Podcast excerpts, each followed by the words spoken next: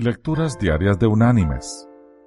La lectura de este día es tomada del libro de los Hechos de los Apóstoles. Allí vamos a leer en el capítulo 5, desde el versículo 30 hasta el versículo 39, que dice,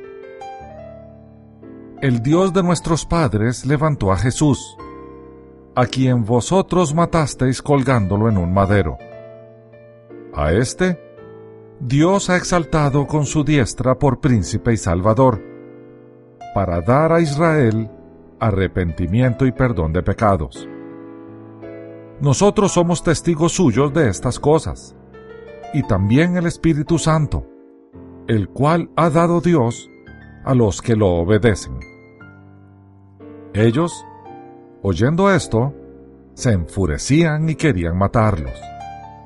Entonces levantándose en el concilio un fariseo llamado Gamaliel, doctor de la ley, venerado de todo el pueblo, mandó que sacaran fuera por un momento a los apóstoles y luego dijo, Israelitas, mirad por vosotros lo que vais a hacer respecto a estos hombres. Porque antes de estos días se levantó Teudas, diciendo que era alguien a este se unió un número como de cuatrocientos hombres. Pero él murió, y todos los que lo obedecían fueron dispersados y reducidos a nada. Después de éste se levantó Judas el Galileo, en los días del censo, y llevó en pos de sí a mucho pueblo. Pereció también él, y todos los que lo obedecían fueron dispersados. Y ahora os digo, apartaos de estos hombres y dejadlos. Porque si este consejo o esta obra es de los hombres, se desvanecerá. Pero si es de Dios, no la podéis destruir. No seáis tal vez hallados luchando contra Dios. Y la reflexión de este día se llama Un sacrificio adecuado. Un romano antiguo, cuando oyó hablar del cristianismo, dijo, Este sistema no puede prevalecer porque está fundado sobre una cruz, sobre la muerte humillante de su propio jefe, sobre una catástrofe, y no puede permanecer. Pero es precisamente por estas causas por las que ha permanecido.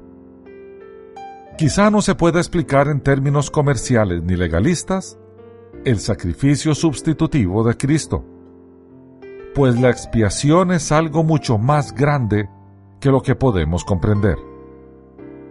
No se puede leer la historia de Getsemaní y del Calvario sin conmoverse hasta las entrañas, entendiendo que el ser más perfecto y santo de la historia tomó nuestro lugar, recibiendo para sí el castigo destinado para nosotros. Desde entonces su pueblo vive agradecido y entregado a aquel que obtuvo vida eterna para él. Mis queridos hermanos y amigos, cuando Jesús nos enseñó el Padre nuestro, nos mandó a pedir, venga a nosotros tu reino.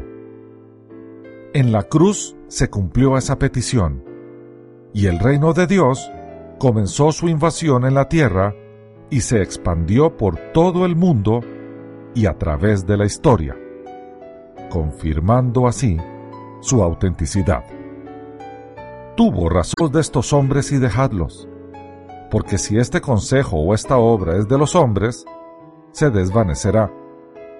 Pero si es de Dios, no la podéis destruir.